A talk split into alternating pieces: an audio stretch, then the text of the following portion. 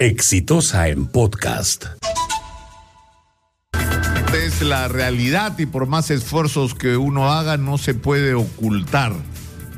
Se han organizado los Panamericanos, la inauguración fue espectacular, fue un espectáculo notable y de, y de excelencia y de nivel internacional. Nuestros deportistas están haciendo esfuerzos extraordinarios por obtener medallas y esto nos enfrenta a uno de nuestros problemas, ¿no es cierto? Que nos enfrentamos a deportistas que reciben subsidios, que tienen entrenamientos sostenidos por el Estado, por empresas privadas, que no están entrenando semanas antes de las competencias y solos o respaldados por sus familias que hacen esfuerzos eh, así encomiables por lograr que estos deportistas lleguen a donde están.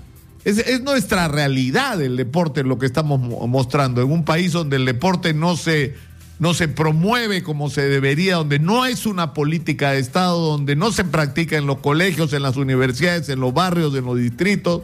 Bueno, y esto es, digamos, una expresión de nuestra realidad, es decir, nuestro medallero es, es lo que somos en términos deportivos, ¿no? Y nos enfrenta a la necesidad evidentemente de producir cambios ahí, pero también tenemos otros problemas. El diario El Mercurio se ha quejado en su versión digital de los panamericanos y ha dicho y ha recogido incidentes como un, la verdad fue un incidente menor de un autobús que conducía a una de las delegaciones chilenas y donde iba una de sus tenistas más eh, notables eh, y que se quejan además de la cantidad de tiempo que se pierde de trasladarse de la villa panamericana hasta, por ejemplo, el lawn tenis, donde se está la sede para, para el tenis, y que pierden una hora, una hora y quince, una hora y media. Bueno, pero lamentablemente esa es la realidad de nuestra ciudad.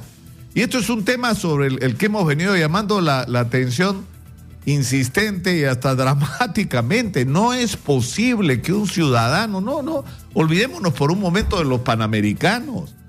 O sea, no es posible que un ciudadano común y corriente demore una hora y media al día en ir y una hora y media al día en volver a su centro de trabajo si es que no es más. Hay gente que pierde hasta cuatro horas al día en moverse de un lado a otro. ¿Y qué han hecho nuestras autoridades? Han hecho vías segregadas que muchísima gente no respeta y que ha habido una serie de incidentes porque la gente arrima los conos, arrima las barreras para meterse por las vías eh, eh, eh, segregadas que se han hecho para que circulen solo los vehículos de los panamericanos, pero eso es una parte del problema. Se ha hecho el pico y placa, cuyo funcionamiento en términos reales se ve ahora, en la reducción real de los tiempos de desplazamiento no ha ocurrido.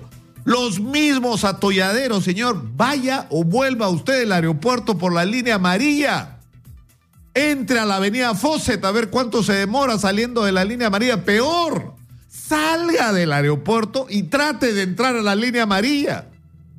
No hay una vía. Nadie ha pensado cómo diablos hacer eso. ¿Cómo diablos conectamos la salida del aeropuerto con la línea amarilla? Yo he perdido la semana pasada, lo he vivido. 35 minutos solamente en entrar de la avenida Fawcett. En entrar de la avenida Fawcett a la avenida que lleva Duárez, que lleva a la línea amarilla. 35 minutos. Y esto ocurre por todos lados, en toda la ciudad, y nadie es responsable. No hay ninguna autoridad que diga me hago cargo.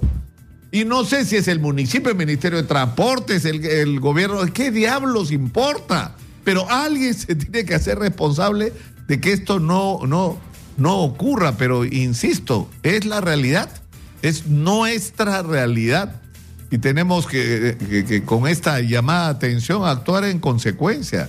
Es decir, hay muchísimas cosas que se podrían hacer y que lamentablemente no se están haciendo por falta no sé de qué por parte de nuestras autoridades. No sé qué cosa es lo que le falta. Compromiso con la gente, vivir los problemas que vive la gente, comprometerse con problemas de la gente, no lo sé. No lo sé. Este fue un podcast de Exitosa.